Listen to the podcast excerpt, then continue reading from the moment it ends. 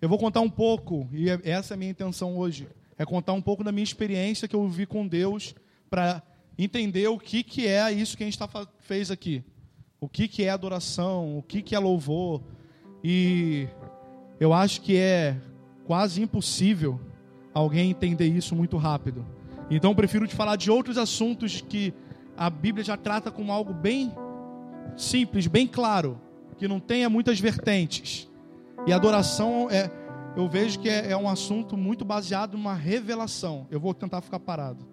O Daniel já está me olhando ali, tipo assim, você vai cair. E eu ando muito, vou ficar aqui. E é muito baseado em revelação. E não dá para entender lendo um livro. Eu, com 15 anos, como eu falei, eu comecei a liderar música na comunidade que eu fazia parte. Meu pai era o pastor.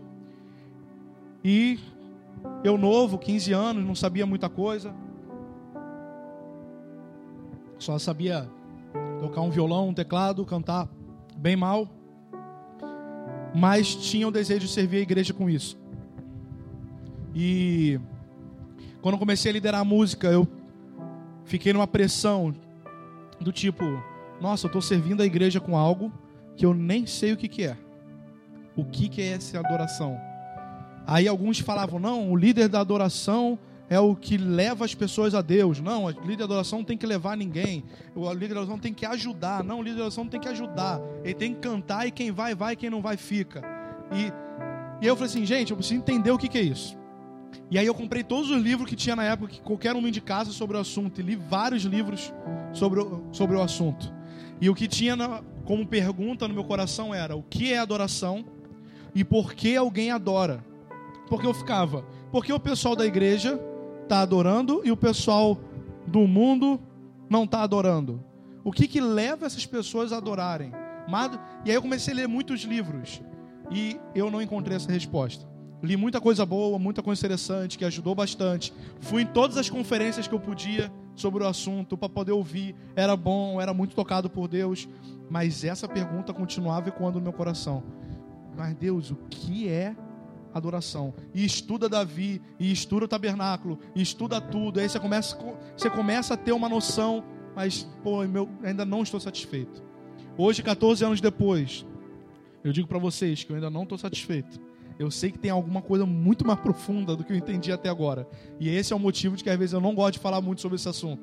Não é que eu não goste, mas nunca parte de mim falar sobre isso. Porque eu quero entender mais, porque é muito mais profundo do que eu vou falar para vocês aqui. Acreditem nisso. Eu vou falar é a base da base da base. E é muito mais profundo. E é isso que eu tenho dedicado minha vida, a tentar entender isso de forma profunda. Lá em São Gonçalo nós estamos trabalhando com uma sala de oração. Temos um turno por semana, um lugar que é alugado. A gente estava conversando um pouquinho ali embaixo. É um lugar que não é nosso, que ele só aluga o dia da reunião, não é o mês todo. E nós temos esse trabalho e pra, aberto para a cidade, onde acontece oração e adoração com música. E mais uma vez isso começou a gerar no meu coração essa pergunta: e agora? Eu começo a orar para o Senhor e falar: eu quero fazer isso para o resto da vida. O que, que eu quero fazer para o resto da vida? Adorar Ele, mas o que é isso? E aí eu quero compartilhar um pouquinho. E aí no ano 2000 houve um movimento de adoração muito forte no Brasil, que eu chamo de movimento de adoração extravagante. É o nome que eu botei, alguns chamam. Quantos aqui fizeram parte desse tempo? Poucos. Estou ficando velho do. Com 29 anos, Jesus do céu. É engraçado que existiam muitos jovens e crianças na nossa comunidade. Eu converso muito sobre tudo que aconteceu naqueles anos. E eles ouvem assim meio, ah, legal. Alguns ficam, nossa, queria ter vivido isso. Cara, mas eles não entendem. Tipo assim, ah, queria entrar na tua cabeça e te mostrar, e fazer você viver esse negócio uma vez. Para você entender o que, que eu estou dizendo quando estou falando de, de, de chapação de verdade. Assim, teve. É isso aí. Tipo assim, teve muito excesso? Teve muito excesso. Mas, meu Deus do céu, é, hoje, grandes homens de Deus que eu conheço, grandes homens de Deus que eu tenho caminhado, foram altamente influenciados por isso. Eu fui totalmente influenciado por esse movimento. E aí, nesse movimento, Deus começou a começou a dar algumas respostas, ou pelo menos gerar algumas perguntas no meu coração. E aí eu via o Cirilo, por exemplo, cantando alguma música, Poderoso Deus. E quando ele cantava aquela música, o negócio vinha Uma unção vinha sobre aquele lugar, fica até arrepiado. Um negócio vinha naquele lugar e era bom demais. E na verdade nem precisava esperar ele cantar. Quando você chegava no lugar, o lugar já estava intenso. E era muito gostoso. E aí eu pegava, nossa, foi muito bom. Hoje é domingo, é a reunião da minha comunidade. Eu vou tocar Poderoso Deus. Aí eu tocava Poderoso Deus. Não é que não fluía nada. Muitas vezes não fluía nada. Como até hoje, tem vezes que não acontece nada. Você fica, nossa, mas foi ruim mesmo. Mas não era nem isso, mas eu comecei a me perguntar, gente, por que quando eu canto Poderoso Deus, não acontece a mesma coisa do que quando o Cirilo canta Poderoso Deus? Por que quando eu canto Abraça-me, não acontece a mesma coisa quando o David canta Abraça-me? O Judson, nossa, uma referência gigante para mim. Nossa, o Judson é o, é o, cara. E por que, que ele canta essas músicas, as coisas acontecem, eu estou cantando, não tem nem a pena de uma pomba. E quando ele vem, o espírito cai. E ali eu comecei a refletir muito sobre isso. Nossa, Deus, mas por que isso acontece? E os anos passaram e quando foi 2005, mais ou menos, aquilo passou. Infelizmente. Ou felizmente, porque se passou é porque vai vir algo mais forte, muito mais forte. E é isso que eu anseio muito que aconteça. Mas passou. E aí, eu vi o Cirilo depois de 2005 cantando Poderoso Deus. E sabe o que aconteceu? Não era a mesma coisa. Aí, irmão, peraí. aí. Entre 2000 e 2005, ele cantava e funcionava. Quando eu cantava, não funcionava.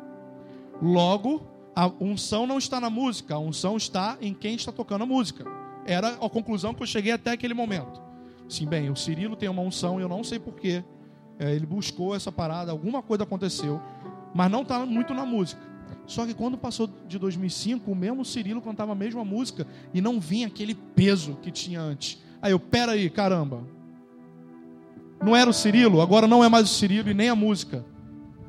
E aí isso começou a gerar muita pergunta. Senhor, qual é a resposta para isso? Que música é essa que só dura cinco anos? E hoje, já toquei ela depois, ano passado, esse ano, e foi legal, foi bom, mas nada se compara com aquilo que aconteceu com aquela música. E aí eu comecei a ter muitas perguntas. E aí eu comecei a refletir. Cara, o Cirilo ele viu alguma coisa para poder compor essa música. Por isso que quando ele canta é mais intenso do que quando qualquer outra pessoa canta. O que ele viu. E aí parece que Deus abriu uma portinha para eu começar a entender de fato algumas coisas. E pegando o conceito de adoração, até no dicionário você acha essa resposta. Adoração é prostrar-se, é beijar, é reverenciar. Tudo bem. Mas por que um homem da, do mundo não adora e por que, que nós da igreja adoramos ele? Você acha que se a gente cantar uma música que nós cantamos aqui hoje, que a gente se envolveu para alguém lá fora, ele vai conseguir adorar a Deus? Em princípio, no normal, lógico que Deus pode fazer qualquer coisa, mas no normal não. Se entra um ímpio aqui, ou ele vai ser muito tocado pelo Espírito, ele vai fazer cara de nada. Assim, o que, que eles estão cantando? Que negócio é esse de porta? Que negócio é esse de, de porta aberta? Porta aberta, eu não estou entendendo.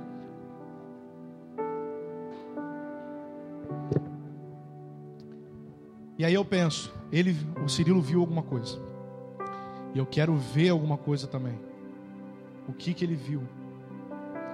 Quando a gente se converte, e eu creio nisso, e vamos deixar claro que nada do que eu estou falando aqui é verdade absoluta. Não estou fechando a questão, sou apenas um alguém aprendendo sobre um assunto e estou só dividindo com vocês aqui. Mas quando a gente se converte, quando a gente nasce de novo, a gente vê algo. Eu vou usar bastante esse termo de ver algo. Quando eu digo ver algo, eu estou querendo dizer um encontro, uma revelação nova. Ok? Então, quando nós nos convertemos, se nós tínhamos uma, um estilo de vida X, e aí, do dia para a noite, nós começamos a mudar a nossa postura de vida, a nossa mente, as nossas atitudes, a, a, a nossa agenda, porque antes domingo a gente fazia isso, agora domingo a gente faz isso, as nossas amizades, alguma coisa aconteceu que fez que a gente mudasse a nossa vida. E isso que eu quero dizer com ver. Nós vimos algo de Deus e isso transformou a nossa vida. Eu creio que todos aqui tiveram pelo menos essa revelação prim primeira, essa revelação primária. Conhecemos ao Senhor.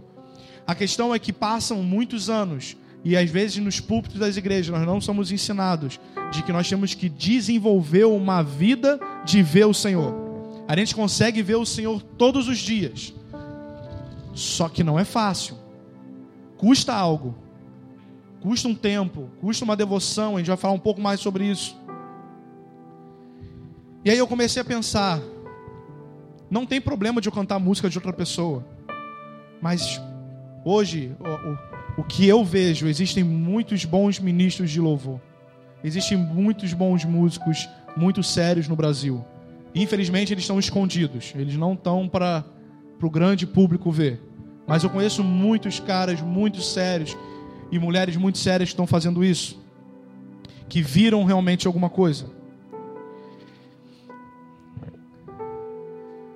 Só que eu vejo muitas outras pessoas que não viram. Então o que, que eles fazem? Eles cantam aquilo que o outro viu, sempre. Como eu disse, não tem problema cantar música de outra pessoa. Eu cantei aqui uma música que não é minha. A primeira música que eu cantei é uma música americana. E é uma versão. Outra pessoa viu e eu estou cantando. Mas já viu pessoa que só canta o que os outros estão vendo? E parece que aquela pessoa nunca está cantando algo novo de fato, que sai do coração dele.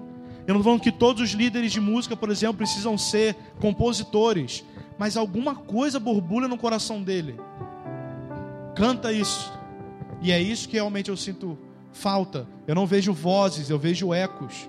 Eu vejo pessoas reproduzindo outras pessoas, o que outras pessoas estão fazendo. E nós estamos cheios de ecos na igreja.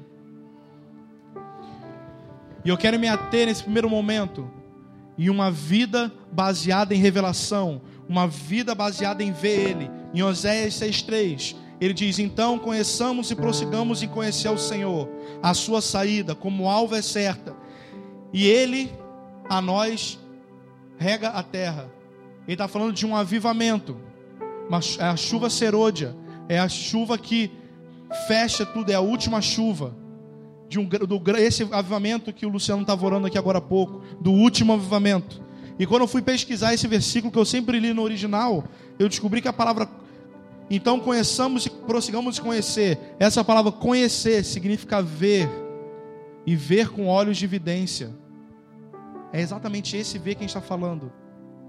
Então, vamos ver com um olhar profético e vamos prosseguir em ver com olhar profético e vamos anunciar aquilo que estamos vendo. E aí vai vir esse avivamento sobre nós. Amém? A intensidade da nossa a, a intensidade da nossa adoração aumenta em virtude do nosso tempo que a gente passa com Ele. E hoje eu chego numa, numa um conceito daquela pergunta que eu tinha em mente: Por que alguém adora? E eu encontrei uma resposta: Alguém adora porque alguém viu Ele e a resposta de ter visto, isso é adoração. Adoração é uma resposta espontânea daquilo que nós vemos. A gente pode ouvir muito tempo falar sobre algo, e a gente pode de fato queimar por esse algo, mas a gente pode não ter visto. Quando a gente vê, algo muda. Um exemplo disso aconteceu muito legal no encontro que nós fomos agora na virada do ano, dia 31, lá em São Paulo. E tinham muitos jovens, uns 200 jovens e adolescentes. E desses tinham uns 15 jovens adolescentes que são lá da comunidade nossa de São Gonçalo, que a gente carregou todo mundo para lá. E esses são aqueles que eu sempre falo: nossa, mas tem um negócio que quando vocês experimentarem, vocês vão ter as suas vidas transformadas, vocês vão ficar insatisfeitos com cultos mornos. E eles olhavam meio que: ah, tá, então tá. E aí no dia 31, algo aconteceu. Dia 30, né? Algo aconteceu que eu não vi há 15 anos desde a época da adoração extravagante. Foi algo muito semelhante. E eu chorei que nem um louco e ri que nem um maluco, porque eu estava numa alegria de, nossa, Deus liberou nesse momento algo para poder marcar essas pessoas com aquilo que nós vimos e eles não viram. E aí, quando eu olhava para aqueles jovens, eles estavam no chão e eu via que não era alma apenas. Eles estavam no chão e, tipo assim, tendo uma experiência que eles nunca tinham tido. E, pare e parece que a ficha caiu e tudo fez sentido. Aí alguns deles chegaram para mim me abraçaram. Agora eu entendi o que você está falando. Eu falei assim: imagina isso todo culto que você fosse. Era muita loucura. Aí ele, o que, que eu faço com isso? Ora todo dia para ele fazer isso de novo, porque é isso que eu estou fazendo há 15 anos. E uma menina que se converteu há dois meses. Eu olhei para ela e falei assim: Você é muito sortuda. Porque eu estou há 15 anos clamando para Deus para Ele fazer isso de novo. E você está há dois meses. E você já viu. Eles viram. E aí na hora um chegou para mim, foi engraçado. Chegou para mim e falou assim: Fábio, não tem nem como querer pensar em pecado agora, né? É tão bom que não dá para pensar em nada mais do que tipo assim, eu quero ficar nesse, nesse ambiente para sempre. Eu falei assim, é isso. Agora o que a gente tem que fazer, a gente tem que dar as mãos e orar para que isso seja constante. Para que venha isso de fato sobre a igreja, isso seja algo comum até que ele volte, não pare em cinco anos. Vamos nos unir. E aí depois disso, passou uma semana e quando eu conversei com eles, eles estavam queimando ainda. Eu assim, caramba, eles entenderam, eles querem ter essa experiência. E por que isso aconteceu? Eu falei, eu preguei isso para eles, eu encorajava eles. Eles estavam fluindo em dons, eles estavam fluindo em profecia, eles estão fluindo em cura. E isso eu ficava muito feliz, porque estava funcionando, mas, nossa, eles não viram que eu vi, eles precisam ver alguma coisa. E Deus liberou isso. E aquilo transformou a vida deles. Um já saiu de lá falando assim: pai, eu quero fazer o, o, curso, que é o CPP, que a pessoa fica um ano inteiro dentro de um sítio com outras pessoas, aprendendo a Bíblia o dia inteiro. E é o curso que eu mais indico a ser feito. E crianças de 14 anos querendo fazer isso. Eu, não, calma aí. Acaba de estudar, pelo menos. Depois você vai, você tem 14 anos, nem pode nessa idade indo para lá. Mas eles começaram a queimar. A gente precisa mostrar isso para as pessoas. Assim, é isso que eu estava fazendo com vocês até agora.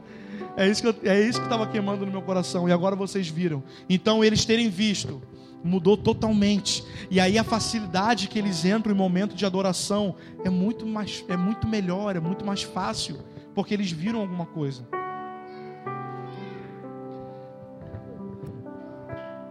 Eu penso que um dos motivos que nós não vemos, que nós vemos músicas centradas totalmente no homem, e infelizmente, se você for pegar a letra de músicas cristãs populares, elas falam mais de mim do que de Deus. Não sei se já reparou isso, mas é só um milagre, é minha vida. Se a gente for pegar, eu não costumo fazer isso, mas se a gente for pegar uma letra, eu não gosto de dar exemplo, mas eu vou dar um exemplo, vou arriscar aquilo, depois você briga comigo. Mas se você pegar uma letra como entra na minha casa, entra na minha vida, mexe com as minhas estruturas, sara todas as feridas, me ensina a ter santidade, quero amar somente a Ti, pois eu, Senhor, é meu bem maior, faz um milagre em mim. Em um refrão, tem cinco mim, Jesus. Não tem problema de falar sobre, sobre mim, eu quero queimar por ti, não tem problema. Mas se você for pegar várias letras, não é só essa. Você começar a pensar, e provavelmente você está pensando, mas volta para cá, depois você pensa, você vai perceber que é exatamente isso. Todas as músicas sou eu, eu, e por quê? Nós precisamos de músicos e sacerdotes. O que são sacerdotes? Grita alguém aí. O que é um sacerdote? Deixa eu explicar uma coisa. Desde criança, eu cresci numa igreja nas casas. Meu pai é pastor na igreja nas casas e eu nunca tive um, um, prédio. Já passei da fase de achar que isso é errado, tá bom? Graças a Deus eu fui liberto disso. Mas durante muito tempo da minha vida eu vivia a igreja nas casas. E igreja nas casas é um bate é sempre um bate-papo, né? Então quando para uma igreja que não é na casa e a gente está sentado em círculo, eu fico esperando as pessoas responderem o que eu estou perguntando. Então me ajuda, né? Vamos, a gente está na sala de casa. O que é um sacerdote? Quem pode me dizer o que é um sacerdote? Em voz alta, para responder mesmo. Não é para refletir, não. É pra... Tem medo de errar, não. Tá por ouvido aí, Luciano. Se alguém errar, ele não vai ficar chateado. Dou-lhe uma. Oi?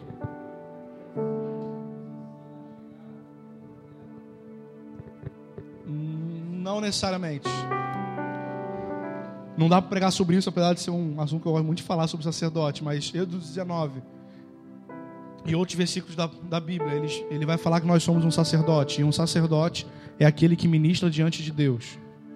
Resumindo, é isso, um sacerdote é aquele que está sempre na presença de Deus, ministrando a Ele, e não ministrando aos homens apenas, mas a Ele. E o que nós precisamos de hoje são músicos e sacerdotes. O que precisamos de hoje são sacerdotes, a igreja. Mas como falando mais especificamente de música. Músico sacerdote, o que, que são músicos sacerdotes? Músicos sacerdotes são aqueles que antes de virem aqui cantar uma música só porque sabem tocar violão e sabem cantar bonitinho. Eles passaram horas no quarto orando, adorando a Ele com música, adorando a Ele sem música, vendo, pedindo para que a gente possa ver Deus, ministrando no coração dele, estudando as Escrituras. Precisamos de músicos sacerdotes. Você fica uma hora ministrando aqui, para uma hora de ministração aqui, quantas horas você passou no quarto antes? É isso que nós precisamos, de ministros que veem algo. Por isso que eu admiro o Judson demais. O movimento, o mover de Deus do adoração extravagante passou. Ele continuou, cara. Aquele homem é cheio de unção. Eu tive o privilégio de conhecê-lo desde criança, desde pequenininho. E aquele homem é um homem de muita devoção. É um homem que zela por entrar no quarto, fechar a porta. E por isso que ele carrega o que ele carrega. A gente quer ter a unção do Judson, a gente quer ter a unção da Zaf, a gente quer ter a unção de homens de Deus, sem passar o tempo que esses homens passaram vendo o Senhor. E aí a gente quer que o culto dê certo. E a gente chega aqui, Senhor, misericórdia, eu nunca orei na vida. Faz que seja bom pra caramba. Olha, ele pode até usar de misericórdia. E ele usa comigo até hoje. Mas você vem do quarto direto para cá, uma vida de quarto, com porta fechada, alguma coisa é diferente. Músicos, músicos sacerdotes geram músicos videntes. Queria abrir um versículo com vocês. Apocalipse 5. Apocalipse 4, desculpa. Se você é cristão, mas se você é um músico ou você é alguém que tem sentido muito a necessidade de ver algo diferente, você se cansou de uma vida normal, eu te aconselho, se você tem tempo, leia Apocalipse 4 e 5 todo dia. Se você não tem tempo para ler Apocalipse 4 e 5 todo dia, beleza, lê, lê uma vez por semana. Mas na pior das hipóteses, se você não tem tempo, aí você faz duas coisas. Primeiro, você reveja seu tempo, porque você precisa ter tempo com ele. E faz isso um mês, até você organizar sua agenda, mas não deixa de fazer. Apocalipse 4 é a passagem, Apocalipse 4 e 5. São os capítulos que eu mais gosto da Bíblia, que eu mais gosto de ler. São os meus favoritos, e eu não divido eles com ninguém. São os primeiros mesmo. Né? O pregador sempre tem 30 versículos favoritos. Né? O meu é só esses dois capítulos mesmo. E eu queria, de alguma forma, ensiná-los com toda humildade. Eu queria ensiná-los, ensinar vocês a ver a tentar entender um pouquinho daquilo que eu estou falando. Então, vou pedir para você fechar os seus olhos. E você vai imaginar como um filme. Vai imaginar como um filme, uma história que eu estou te contando. Só que é uma história totalmente real. E você vai ver aquilo que as Escrituras estão dizendo a respeito do trono de Deus e a respeito do lugar que nós entramos quando entramos na presença dEle no Santo dos Santos. Senhor, eu te peço que olhos sejam abertos nesse momento aqui, Senhor. Eu te peço por um ambiente profético seja derramado aqui agora mesmo, Senhor. Eu te peço olhos espirituais abertos, que pessoas aqui vejam coisas que elas nunca tinham visto antes, que elas tenham uma revelação do teu trono, da tua pessoa, que elas nunca tiveram antes, e que isso mude a vida delas em alguma coisa que isso mude a vida delas, no sentido de querer ver mais. Eu te peço uma nova revelação nessa noite para os meus irmãos que estão aqui. Depois dessas coisas, olhei e eis não somente uma porta aberta no céu, como também a primeira voz que ouvi, como de trombeta, ao falar comigo, dizendo: Sobe aqui, e eu te mostrarei o que deve acontecer depois dessas coisas. Ele nos convida a subir e a entrar. Há um convite. Imediatamente eu me achei em espírito. E eis armado no céu e no trono alguém sentado. E esse que se acha sentado é semelhante à pedra de jaspe sárdio. E ao redor do trono há um arco-íris semelhante à esmeralda. Ao redor do trono há também vinte e quatro tronos e assentado neles vinte e quatro anciãos, vestidos de branco, em cujas cabeças estão coroas de ouro. Do trono saem relâmpagos, vozes e trovões, e diante do trono ardem sete tochas de fogo, que são os sete Espíritos de Deus. Há diante do trono um mar de vidro, semelhante ao cristal, e também no meio do trono e à volta do trono, quatro seres viventes, cheios de olhos, na frente e atrás. O primeiro ser, é, o primeiro ser vivente é semelhante a um leão, o segundo semelhante a novilho, o terceiro tem o rosto como de um homem, e o quarto ser vivente é semelhante à águia quando está voando. E os quatro seres viventes, tendo cada um deles, respectivamente, seis asas, estão cheios de olhos ao redor e por dentro. Não tem descanso, nem de dia, nem de noite, proclamando: Santo, Santo, Santo é o Senhor Deus, o Todo-Poderoso, aquele que era, aquele que é e o que há de vir.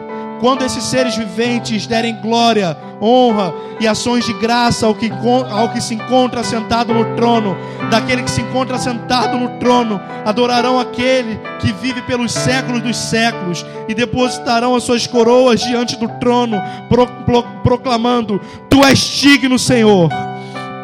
Tu és digno, Senhor e nosso Deus, de receber toda a honra, toda a glória, todo o poder porque todas as coisas tu criaste, sim, por causa da tua vontade, vieram a existir e foram criadas todas as coisas. É nesse exato lugar que nós estamos quando adoramos Ele, no Santo dos Santos, diante do trono, com os quatro seres viventes, os 24 anciãos, um mar de vidro, um arco-íris, que lugar lindo! Se você consegue ouvir isso, isso não gera nada no teu espírito, clame a Deus, porque algo está errado. Nós temos necessidade como homem de ver coisas sobrenaturais.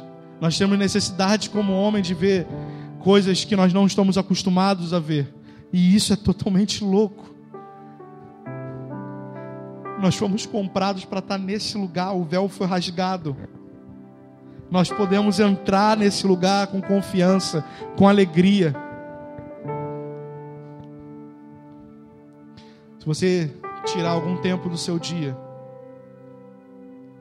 e ler as Escrituras, ler essas passagens, cantar essas passagens, você não precisa ser um cantor para cantar ele. Eu tenho certeza que a sua, você vai começar a ver outras facetas de Deus que você nunca tinha visto. Você vai começar a ter revelação de coisas que você nunca tinha tido antes. E como resposta a isso que você viu, você vai adorar Ele em espírito, em verdade. E você vai parar de se questionar de por que em um culto muitas pessoas estão adorando e você está frio e seco. Eu abençoo a vida de cada um de vocês, para que vocês fiquem inquietos espiritualmente, até que vocês vejam alguma coisa. Eu abençoo a vida de vocês com insônia. Eu abençoo a vida de vocês com vazio espiritual. Eu abençoo a vida de vocês com desespero espiritual. Até que vocês percebam que o que vocês estão procurando é Ele. Nada satisfaz que nem Ele. Ganhar dinheiro não satisfaz. Ter um carro do ano não satisfaz. O futebol não satisfaz. Coisas simples que nos dão prazer e que me dão prazer não satisfazem.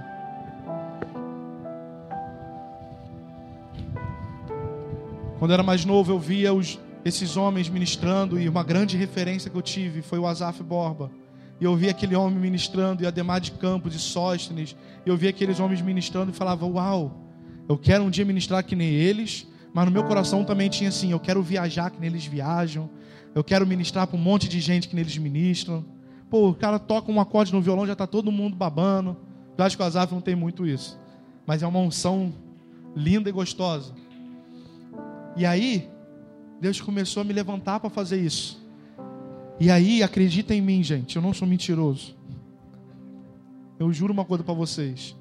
É muito gostoso a gente poder compartilhar aquilo que a gente tem vivido com pessoas Mas isso não satisfaz nem um pouquinho o desejo e o vazio que a gente tem no nosso coração pela pessoa dele. E esse dia Deus me lembrou isso de novo. Eu fui tocar numa igreja com Daniele gigante, que eu nunca tinha tocado, duas mil pessoas. Eu, uau! Que som! O som era top, Luciano, mas top, aquele que você sempre sonha tocar na vida. Eu, ah, se Deus não fluir, pelo menos toquei num som bom. Tô brincando. Mas lá no fundo eu pensei, como músico eu pensei, eu pô, pelo menos vou me ouvir, é, som tá lindo. E duas mil pessoas. E quando acabou, foi muito bom. Teve muita presença de Deus mesmo. Mas quando acabou, eu falei assim: Nossa, eu sonhei por sonhei com esse momento na minha carne, na minha humanidade. Eu sonhei com esse momento de ministrar para um monte de gente. Ministrei e estou igualzinho. Que estou doido para voltar para o quarto fechar a porta de novo. Lá é muito mais legal do que aqui muito mais legal, muito mais interessante. Eu saí, já fugi daqui, daqui a pouco eu volto. Eu saí para o Ministério Integral há três anos e sempre tive esse desejo no meu coração e eu estava por um período de amadurecer e trabalhei em empregos comuns, em banco e tudo mais durante dez anos. E o Michel ficava, calma, não sai ainda. Você tem essa parada, mas calma, você tem que amadurecer nisso. E eu ficava, não, mas eu quero. E eu estava queimando. E aí chegou um dia ele falou assim: Fábio, me diz. Você vai sair, você vai pastorear essa comunidade, esse vai ser o seu serviço. Você vai pastorear uma comunidade, você vai estudar a palavra, você vai adorar Ele. Tá, mas me diz, por que, por que essa ansiedade toda de sair do seu trabalho para poder viver integral? E ele falou assim: porque eu amo estudar. Eu amo estudar a palavra. Ele é um estudioso da palavra. Ele, Anderson, Ângelo, são homens que gostam de estudar profundo. E quando ele me perguntou, eu acho que ele estava esperando eu falar que ia estudar profundo. E aí na hora que eu olhei, eu falei assim: pô, de boa, Michel, fica bravo comigo não. Cara, eu quero ficar tostando no quarto, eu quero ficar queimando. Eu quero ver muita coisa e ficar muito louco, muito chapado. E é lógico que quando eu ver isso, eu vou querer conhecer mais desse Deus louco também que me gera experiências loucas. E aí eu vou recorrer para estudar a Bíblia. Mas a primeira coisa que eu quero é ficar fritando no quarto todo dia. Eu, caramba, eu quero perder horas fazendo isso porque é muito legal. E tem vezes que Deus não vem, e a maioria das vezes a gente não sente nada na nossa carne, nenhum arrepio. Parece que tua oração está batendo no teto e voltando, um calor desgraçado. E você fica, ah, Deus não está me ouvindo, eu queria um troço mais interessante. Mas aí de repente ele, bum, ele vem aí, nossa, valeu a pena. Era para isso que eu queria sair. Eu queria sair para poder ter mais tempo para fazer isso. E aí, quando eu for pastorear as pessoas, eu não vou pastorear baseado na minha experiência de vida. Eu tenho só 29 anos. Pastorei pessoa, tem uma senhora de 80 anos na comunidade. Tem muito mais experiência do que eu. Se eu não tiver experiência com Deus, paixão por Deus, e estudar a palavra e vida de oração, eu não vou ter uma palavra para poder aconselhar essa senhora, para ajudar essa senhora, para onde eu vou guiar o povo de Deus. Se eu estou sendo levantado como líder, para onde eu vou guiar as pessoas? Para os meus conceitos evangélicos que eu aprendi e que são legais? Ah, não. Oh, eu preciso queimar no quarto. Paulo viu algo. E eu acho muito interessante. Saulo, quando viu, ele perseguiu os cristãos e perseguiu o próprio Cristo. E aí, de repente, o que acontece com ele? Ele vê. Ele tem uma revelação nova, ele tem um encontro com a pessoa de Jesus. E aí o que, que acontece quando ele tem esse encontro? Ele fica cego três dias. Aí eu penso, ele enxergava, mas ele não via. E aí quando Jesus se mostrou a ele, ele passou a ver e parou de enxergar por três dias. Muitas vezes a gente está enxergando tanta coisa que nos impede de ver a Ele. E pior, quando fala que a gente está vendo, enxergando muitas coisas, não é pecado. São coisas de Deus, tem a ver com, com o nosso trabalho na obra, com isso tudo. E a gente fica cheio dessas coisas. Preciso ministrar, preciso ensinar, preciso não sei o quê, preciso preparar um estudo, preciso. Eu preciso de um monte de coisa. Isso tudo Deus deve achar legal. Mas, antes disso, eu preciso ver Ele. Preciso ver a pessoa dele. Adoração. Eu sei que isso é um jargão, mas é uma verdade. Adoração não é música. Se você não é músico e está achando que essa palavra não é para você, você está redondamente enganado.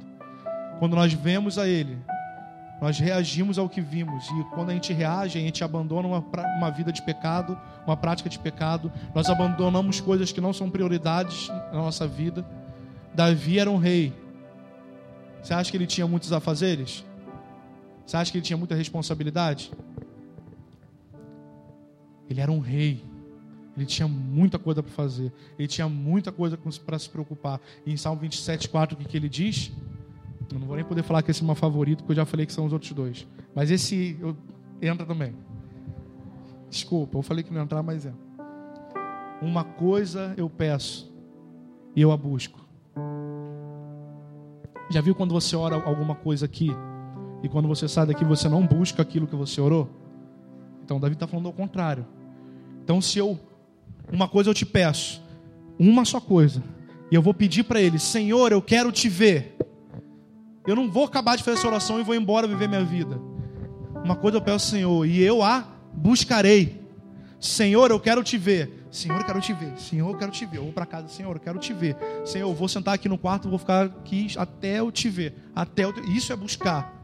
Não parar de bater, não parar de buscar, não parar de pedir até encontrar com Ele. É insistir é ser chato. Então, uma coisa eu peço, Senhor, e a buscarei, que eu possa habitar na tua casa todos os dias e contemplar a sua beleza. Era um rei com muito mais afazeres do que todos nós juntos. A gente tinha muito mais responsabilidade que você tem no seu trabalho. E ele vivia por uma coisa. Ele buscava uma coisa. Ele pedia uma coisa: contemplar a beleza de Deus. Se você sente que você que falta uma causa de fato para você viver. Viva para poder ver Ele. Se você vê Ele,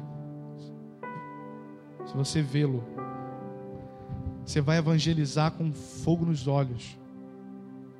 Se você tiver um encontro no quarto com Ele, você vai liderar a música com fogo nos olhos. Você vai profetizar com fogo nos olhos. Você vai fazer ação social com fogo nos olhos. E as pessoas vêm e são impactadas pelo fogo dos nossos olhos um fogo de paixão. E voltando para o esboço. Uma outra coisa que eu sempre ficava meditando era Salmo 33, 3, mas isso fala em vários outros lugares, que é entoar ao Senhor, cantar ao Senhor, um cântico novo. O que é um cântico novo? Eu vou ter que ficar compondo todo dia uma música nova para cantar para Jesus. Parece um absurdo, mas eu queria assim há muitos anos atrás. Eu pensei, eu acho que é, porque os anjos ficam cantando Santo, Santo, Santo. Aí eu ficava, então tem que cantar um Santo, Santo, Santo diferente todo dia. Ah, sei lá. E aí eu tenho aquilo que eu creio, e eu creio, eu, Fábio.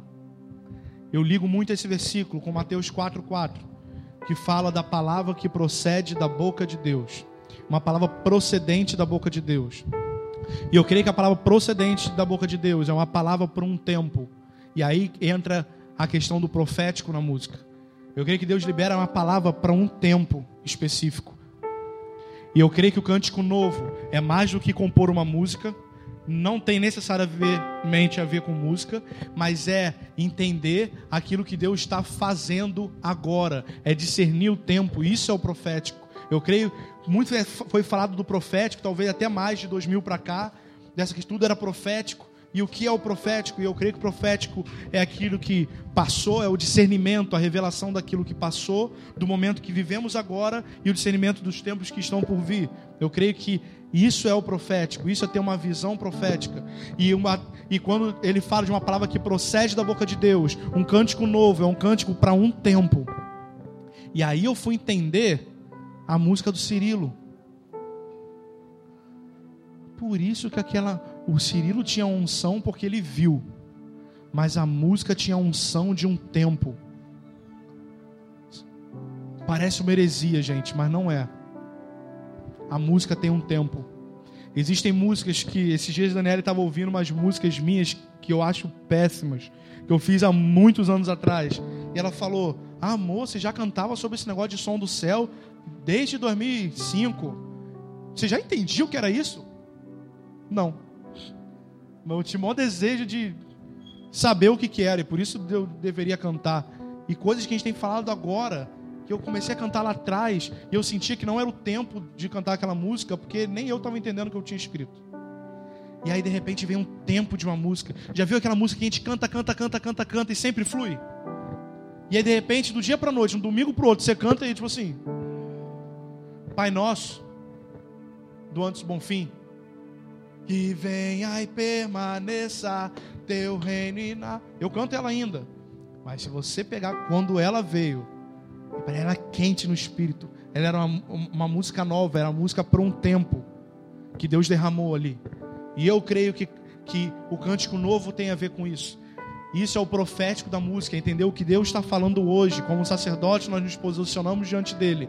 E ele nos vê como um amigo. E o que, que ele faz para os amigos? Ele revela segredos. Alguém aqui revela segredo para o padeiro? Para quem que você revela seus segredos? Tem um padeiro aqui. Para um padeiro que você não conhece, gente para um bombeiro que você não conhece. Eu trabalhei no banco anos e ninguém chegou para mim e falou assim: Deixa eu abrir minha vida aqui para você, meu amigo. Nunca ninguém fez isso. Porque a gente abre segredo para amigo. E quando a gente entra no nosso quarto e fecha a porta e tem uma vida de sacerdócio, aí Deus começa a se revelar como um amigo e começa a revelar os planos dele. E os planos dele para o tempo de hoje. E quando a gente canta aquilo que Deus tem cantado no nosso ouvido e liberamos, isso é uma canção profética. Muito tem se falado nesses últimos anos sobre som do céu. Quem já ouviu esse termo? Quem consegue me explicar o que é o som do céu, gente? Exatamente, assim, não, o som do céu é isso, ponto, acabou. Desculpa, se você já descobriu, me fala. Eu tenho coisas que eu penso sobre o assunto e eu vou falar com vocês o que eu penso sobre isso porque isso tem a ver com o profético na adoração. O que os anjos estão fazendo no céu? No terceiro céu, diante do trono, o que, que os anjos estão fazendo? Cantando para ele: Santo, Santo, Santo, Senhor. E eles param de cantar algum momento? Tem uma hora de almoço? Eles cantam o tempo inteiro. E aí eu comecei a pensar: som do céu. Beleza, vamos partir pelo óbvio. Que som que está acontecendo no céu? Bem, no céu tem uns anjos cantando. É disso que a gente está falando? Que a gente vai cantar o que os anjos estão cantando? Tem a ver. Eles estão vendo alguma coisa. Legal. E há pouco tempo atrás, Deus começou a me revelar uma outra faceta do som do céu. Que pode ser uma heresia, Luciano. Mas eu, você me perdoa, depois você briga comigo. Vamos abrir em Sofonias 3,17. Quase não falei para abrir a Bíblia, né, amor? Você fica brava comigo quando eu faço isso. Passei um monte de versículo. E aí, quando eu peço, falo sofonias. Vê no índice, gente. Pode olhar no índice. Tá valendo.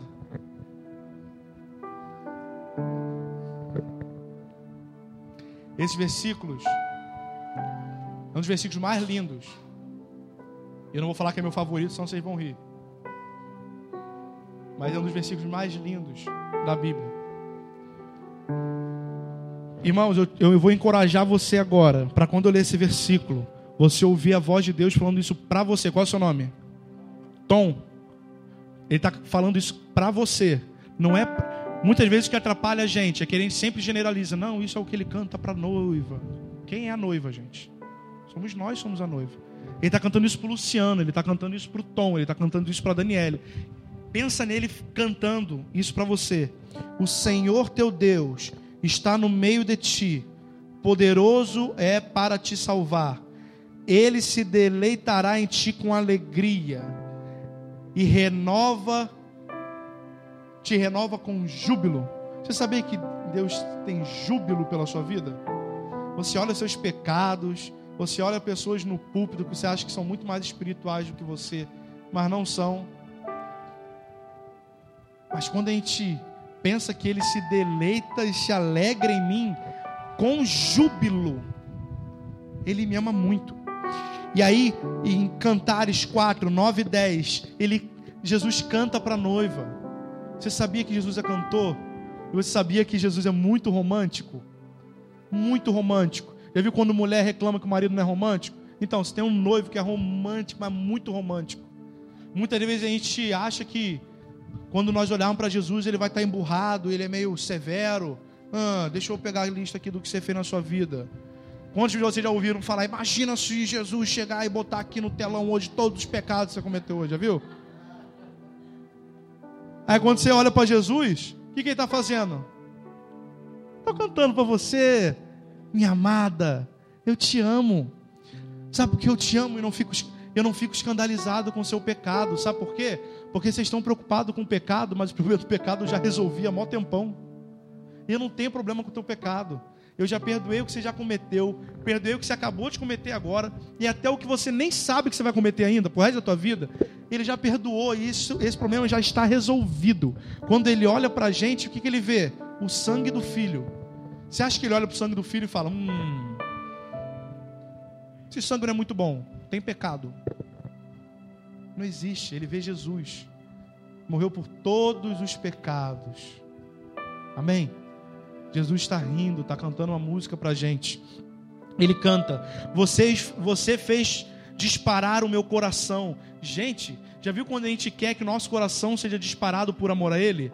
Senhor, aquece o meu coração. Senhor, que o meu coração exploda de amor por Ti. Eu, por exemplo, faço oração muito. Senhor, arranca e. Desespero, de assim, eu quero te amar com uma força. E aí ele fala: Você noiva. Você, Tom, que saiu, tá ali. Você, Tom, fez disparar o meu coração, minha irmã, minha noiva. Fez disparar o meu coração com um simples olhar. Sabia que o seu olhar encanta Jesus? Mesmo você esquece o seu pecado, por favor, gente. Vocês continuam pensando no pecado de vocês. A gente continua condenado não há condenação. Você fez disparar o meu coração com um simples olhar, com uma simples joia dos seus colares. Quão deliciosas são suas carícias. Quando a gente louva Ele, elogia a Ele, quando a gente acaricia Ele, Ele fala: Nossa, que delicioso, que gostoso. Ele não olha para você e fala: Está me adorando agora, mas você pecou agora há pouco. Você está falando, mas você nunca entra no quarto para orar. Ele não está falando isso, gente. Ele está falando isso aqui. Quão deliciosas são suas carícias, minha irmã, minha noiva. Suas carícias são, as mais, são mais agradáveis do que o vinho, e a fragrância do seu perfume supera de qualquer especiaria. Um incenso, o teu cheiro, sobe a ele com muito prazer. Irmãos, eu encorajo vocês a mais esse versículo. Pega esse versículo e lê ele uma vez por dia. Perde três minutos nele. Você lê em 30 segundos e ora dois minutos e meio. Senhor, me revela isso. Porque eu me sinto tão sujo, tão pecador, que eu não consigo ver o quanto o Senhor me ama e quanto você canta para mim com alegria, com júbilo, e meu cheiro te faz, o meu olhar te alegra, meu cheiro te alegra. Nem me alegrando eu estou com o meu cheiro, nem eu, nem me alegrando eu estou com o meu sorriso mas estou te alegrando. Isso é uma música que está acontecendo no céu também. Há uma música no céu que é o noivo cantando para a noiva. E há uma outra música no céu que é os anjos, que eles estão ouvindo a canção de Jesus para a noiva e eles estão vendo o trono. Eles veem e eles ouvem. E eu tenho crido a cada dia mais que esse é o som do céu. Os anjos ouvem e veem a glória de Deus em sua face, toda a paixão, e em resposta, lembra da adoração? É uma resposta daquilo que vemos ou ouvimos, de uma revelação. Está aqui os anjos para provarem isso. Quando os anjos, é uma, isso que é o antifonal, é antífona, é, é a resposta daquilo que eles estão ouvindo. E eles ouviram essa bela canção do noivo para a noiva. E aí eles, em Apocalipse 19, 6 e 7, Aleluia! Pois reina o Senhor nosso Deus, o Todo-Poderoso. Regozijemos, vamos alegrar-nos e dar glória, pois chegou a hora do casamento do Cordeiro e sua noiva já se aprontou. Essa é a música que está acontecendo no céu. Você quer ouvir o som do céu? Peça para Deus te revelar isso. À medida que temos revelação de que Deus se alegra em nós e que está cantando para nós, automaticamente o espírito que habita em nós começará a aumentar o nível da revelação das emoções de Deus, e isso resultará em adoração, ou seja, resposta daquilo que vemos e ouvimos. Isso é a adoração. Comece a ouvir o que ele está cantando para você e responde a ele no quarto, como um sacerdote. Viva um romance divino. Vivam, viva e desfrute de um romance divino. Talvez seja alguns tem alguns solteiros aqui. Em algum momento a sua mulher vai chegar, em algum momento o seu marido vai chegar. Mas enquanto isso, e depois também, mas enquanto isso, perca seu tempo vivendo um romance divino com o próprio Deus. Ele tá doido para te namorar, sabia? Louco. Ele é louco de paixão. Já viu uma música que fala: Estou correndo, correndo, correndo, correndo para ti. Não acho ela errada. Mas um dia o anjo falou algo e aquilo me encucou. Eu estou correndo para ele. Ele está correndo atrás de mim. Ele está correndo de paixão atrás. Ele está atrás de você. Ele quer conquistar o teu coração. Ele quer cantar uma canção para você. Você falha nessa corrida e você para. Ele não para. Lembra dos, do livro Caçadores de Deus? Um livro que marcou aquele tempo? Pô, tem um Deus caçador de, de, de, de pessoas, sabia? Caçador de, de, de noivo, de noiva. Ele é o caçador da noiva. Ele corre atrás do nosso coração até conquistar. Lembra da ovelha perdida? O que, que ele faz? Ah, tá perdida. Vou seguir com o pessoal que está afim. É isso que ele faz? Ele corre atrás. A ovelha nem consegue mais correr. Mas ele corre atrás dela e busca aquela que está atrás. Você se sente uma ovelha perdida? Sente como alguém que parou no tempo, parou no caminho, cada lutas da vida e tudo mais? Calma, ele está correndo atrás de você. Só deixa ele te pegar. Uma boa oração para você no seu, no seu devocional. Senhor, parei aqui. Me pega. Pode me pegar. Amém? E existe uma outra, e existe um outro tipo de cântico novo, que é o cântico novo que está descrito em Apocalipse 14. E esse texto é muito interessante, também sempre me intrigou muito. E eu não quero entrar em, em questões teológicas de quem são os 144 mil, se é judeu, se não é judeu. Eu tenho a minha crença e nem quero falar sobre isso, mas provavelmente o Luciano já sabe. Mas eu acho esse, essa passagem muito legal. Então existe esse cântico novo que a gente falou até agora, e esse que é uma palavra procedente por um tempo, e essa qualquer um de nós pode cantar. Tenha relacionamento com Ele, discina o coração dele, discerne o coração, o, o que Deus quer fazer para esse tempo, e você vai cantar um cântico novo para Ele. Amém? Mas em Apocalipse 14, versículo 1 ao 5. Olhei, e eis o cordeiro em pé sobre o monte Sião, e com ele 144 mil. Sem polêmica nenhuma, 144 mil são os vencedores. São os homens que vão reinar com Jesus. Amém? Tendo na testa escrito o seu nome e o nome do Pai.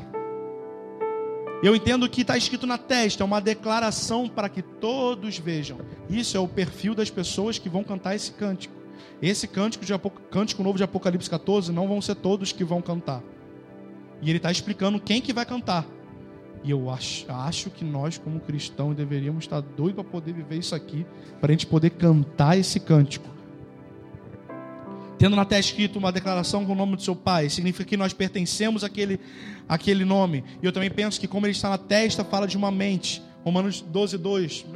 Não vos conformei com esse mundo, mas transformar a nossa a mente, para que a gente mente a boa, perfeita e agradável. Uma transformação da mente, uma exposição para todos. O nome de Cristo. Ouvi um som do céu, como um barulho de um temporal e um estrondo de um grande trovão. O som que eu ouvi era como de arpista que tocavam as suas harpas.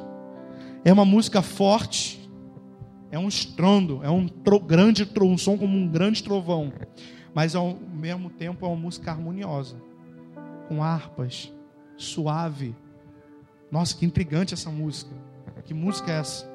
Cantavam um novo cântico diante do, do trono e diante dos quatro seres viventes e dos anciãos. E ninguém podia aprender esse cântico.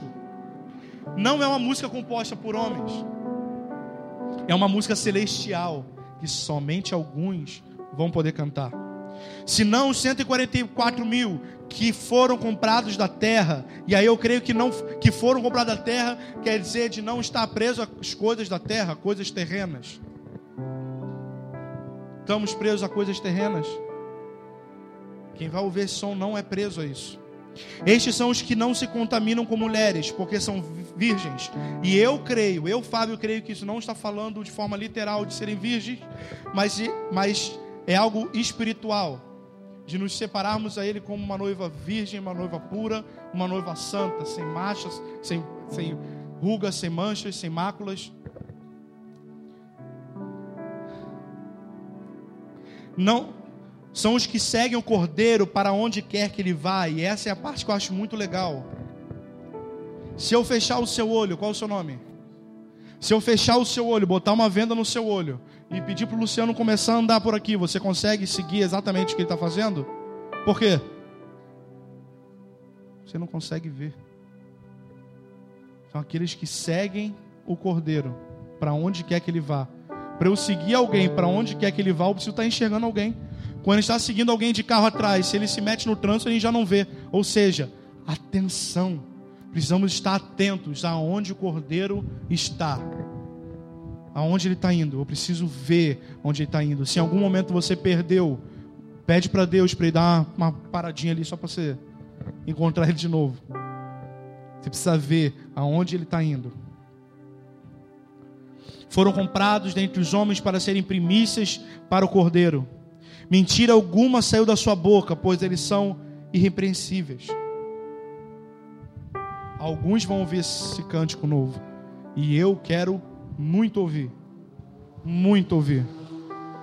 Eu quero ouvir essa canção. Eu quero cantar essa canção. Mas é uma música celestial. Nenhum homem vai compor essa música.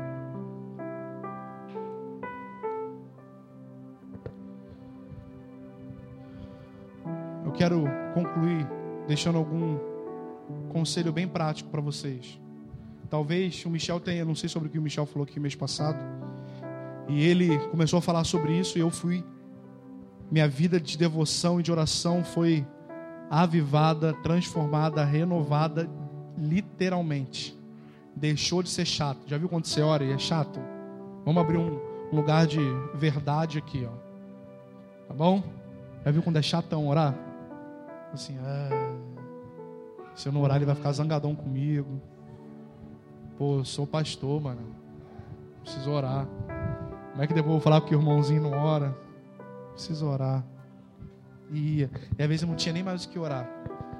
Senhor, obrigado por esse dia. Amém. Ou então, vou ouvir só a sua voz. Assim, sem nem mais o que falar. E aí, às vezes eu entrava no quarto e tinha vezes que eu conseguia ficar duas horas, e tinha vezes que eu conseguia ficar cinco minutos que pareciam duas horas. E aí, quando Michel começou a trazer esse tipo de ensinamento, isso revolucionou minha vida de oração. E eu quero abençoar vocês com aquilo que eu fui abençoado. Eu falei de como ver, eu falei sobre o que é ver, que nós precisamos ver. E aí vocês devem estar me perguntando, tá, como é que eu faço isso?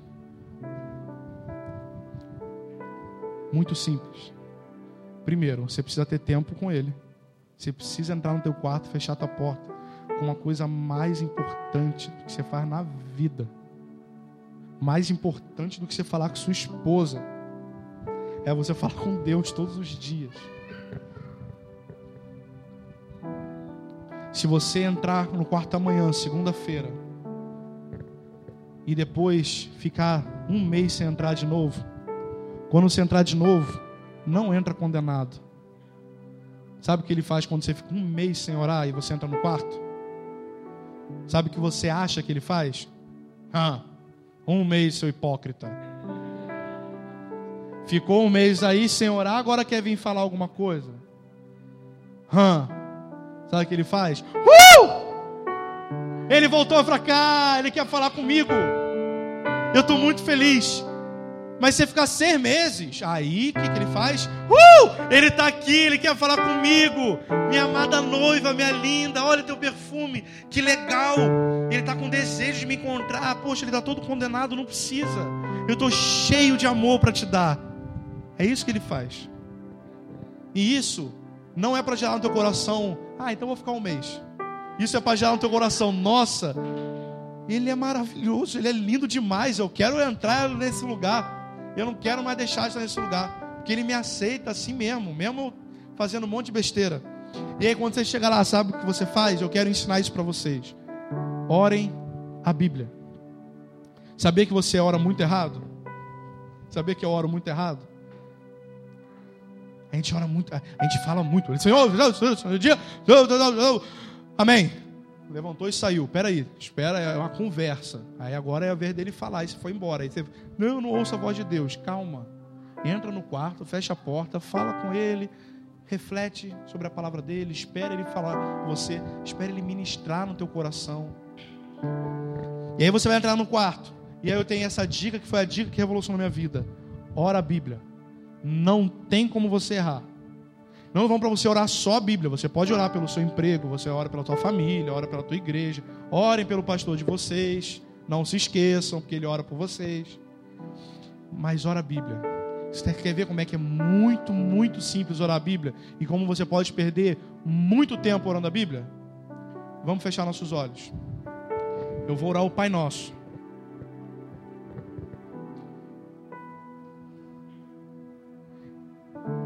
Eu vou ler o Pai Nosso e vou orar cada palavra que está no Pai Nosso.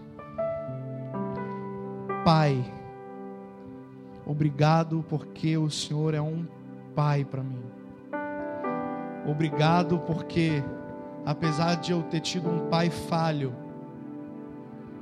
você nunca falha. Obrigado porque o seu amor é um amor de pai.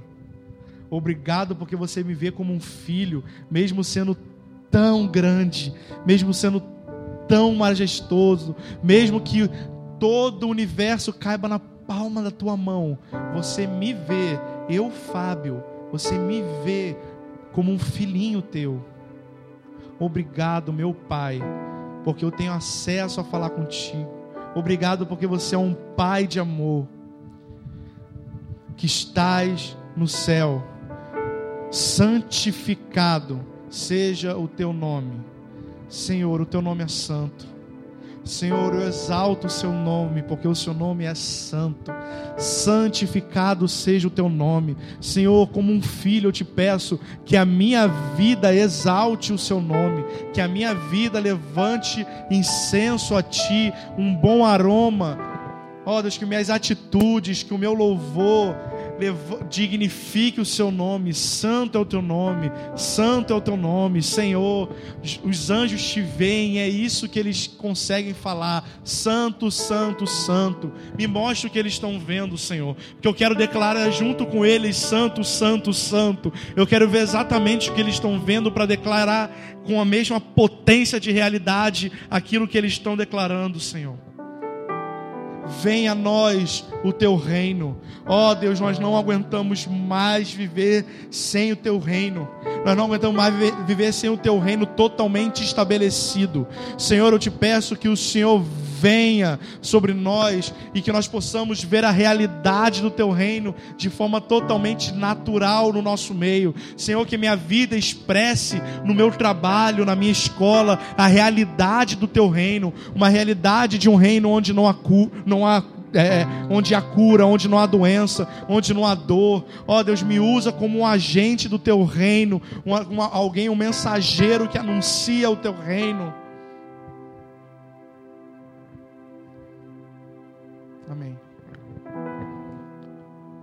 Se eu fosse orar o Pai Nosso todo, a gente ficaria muito mais tempo. E eu resumi um pouquinho a oração porque a gente está aqui na reunião. Imagina quanto tempo você consegue orar só o Pai Nosso. Sabe qual a probabilidade de erro? Zero. Você está orando a Bíblia. Pai Nosso que está no céu. Não, Pai. Ele é um Pai. E começa a ruminar isso. Deixa Ele ministrar no teu coração a paternidade dEle.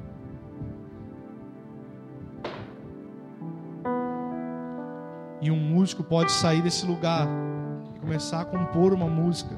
Senhor, meus olhos têm sido abertos para que eu te veja como um pai. Você nunca vai me abandonar. Você me ama como um filho amado. Você pode criar uma letra baseada numa revelação que você teve. E o que, que é isso? Adoração. É uma resposta de algo que você viu, que Deus ministrou no seu coração. Amém?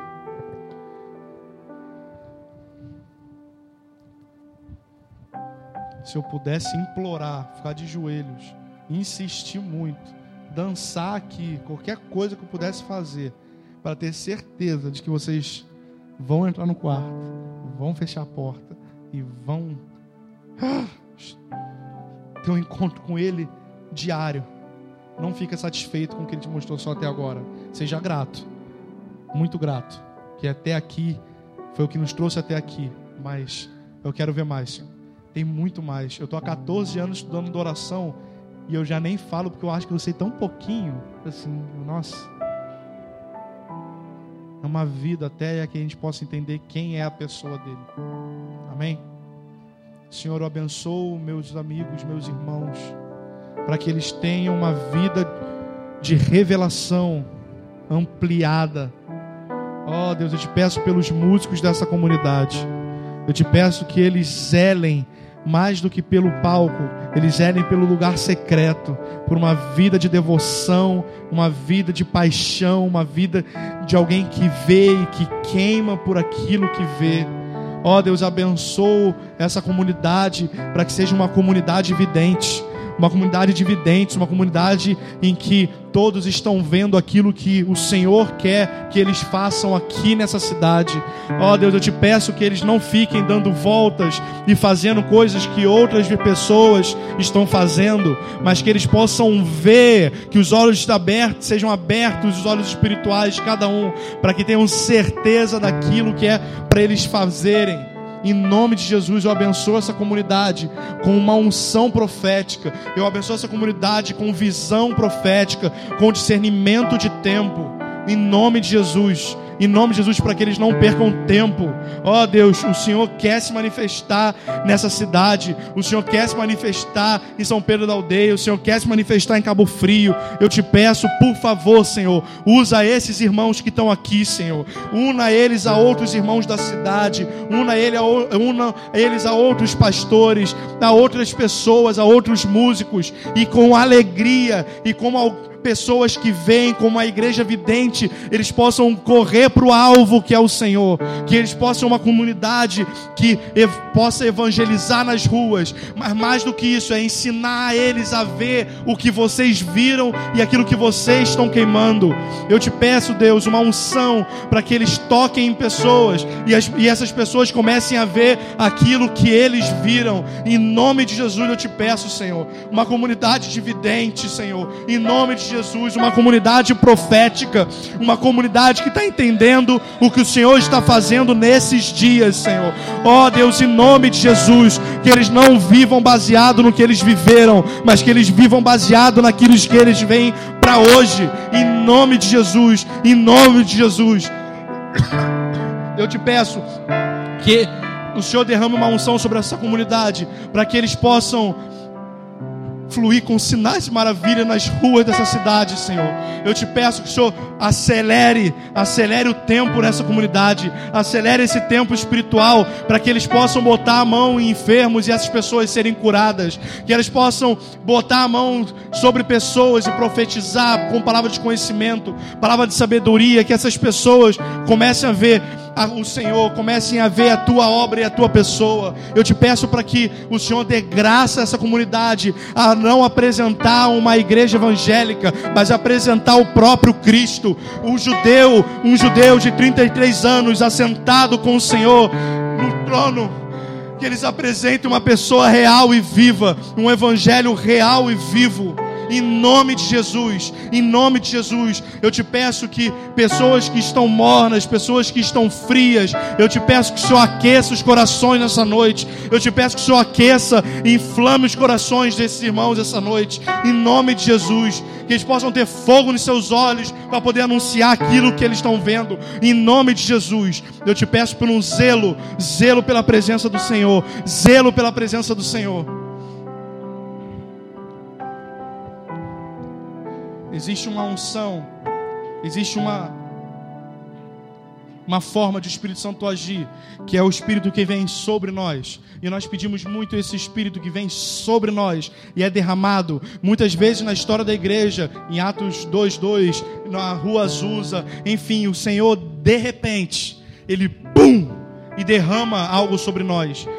Mas nós não podemos ficar reféns desse, apenas desse Espírito Santo que vem sobre. Nós precisamos ter um entendimento ampliado de que o mesmo Espírito Santo que cai sobre nós é o mesmo Espírito Santo que está dentro de nós o mesmo poder que há quando ele vem sobre, há dentro de você, mesmo quando você não está orando, e mesmo quando você está desanimado, mesmo quando você brigar com sua esposa, mesmo quando você estiver sem orar muito tempo e esteja condenado, ele vive dentro de você e ele não fica mais menos poderoso porque você está com menos devoção. Ele é o Espírito Santo. Ele é o Espírito Santo. Ele é o mesmo. O poder dele é o mesmo. Você não precisa estar cheio de arrepios para poder ir para a rua e profetizar sobre pessoas. Você não precisa de um monte de teologia para fazer isso. Você precisa ter, estar consciente que o Espírito Santo mora dentro de você. Eu gosto muito de uma passagem quando diz que quando Jesus foi ao céu, ele diz que eu estou enviando o Espírito Santo porque é melhor que eles estejam, que ele esteja dentro de vocês do que eu. Sabe por quê? Porque Jesus era uma pessoa, não era? E ele impactou uma nação, ele impactou um mundo, ele impactou a história, um homem só. E quando ele foi aos céus, enviou o Espírito Santo, sabe o que ele fez? Ele tornou cada um de nós aqui um Jesus. Porque o Pai quer que ele seja exatamente semelhantes a Jesus. Ele nos deu, ele nos deu capacidade, através do Espírito, para fazer exatamente o que Jesus fez e coisas maiores. Você tem o mesmo poder de, que Jesus tinha. Exatamente o mesmo poder. E tudo que Deus quer é que você seja semelhante ao Filho. E você vai ser semelhante ao Filho baseado no teu relacionamento com Ele, Ele vai moldar o seu caráter e você vai começar a deixar que o Espírito Santo flua através da sua vida. Agora você pensa, irmãos, se um Jesus fez o estrago que fez, aqui não sei, tem 40 Jesus. 40 pessoas que têm exatamente o mesmo poder que Jesus tem. Uau! A gente pode impactar essa cidade aqui muito rápido. Muito rápido.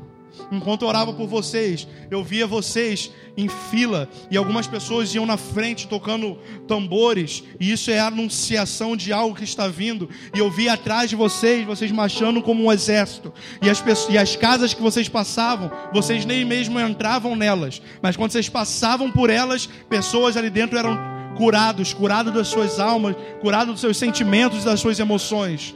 Vocês têm poder para marchar por essa cidade marchar para essa cidade e anunciar o reino. Tem muito Espírito Santo reunido aqui. É um só. Mas ele está dentro de cada um em total potência. Nós, como corpo, temos total potência. Isso não quer dizer que temos que reunir todos os cristãos salvos no mesmo tempo. Vocês aqui têm unção suficiente para sacudir essa cidade mesmo. Não percam essa esperança. Não ache que isso é um, é um, é um queimar de alguém jovem ou adolescente. E agora estamos maduros demais para poder pensar em avivamento. Nós estamos, precisamos ser mais teológicos. Vocês precisam ter muita paixão. Muita paixão. Queimando desesperadamente para anunciar o que vocês estão vendo. Corram para as ruas. Corram para as ruas da cidade. Ela está clamando por vocês mesmo. Ela está clamando pela manifestação de vocês, filhos. Sejam a resposta das orações que vocês estão fazendo. Não ore algo, espere outra pessoa fazer e depois você embarca né, no que já está acontecendo. Seja um precursor. Seja, seja uma comunidade precursora. Sabe aquele sonho que você tem de ver algo acontecendo na cidade, um sacudir de avivamento? Então, sejam vocês essas pessoas que vão sacudir. Por que não podem ser vocês? Por quê?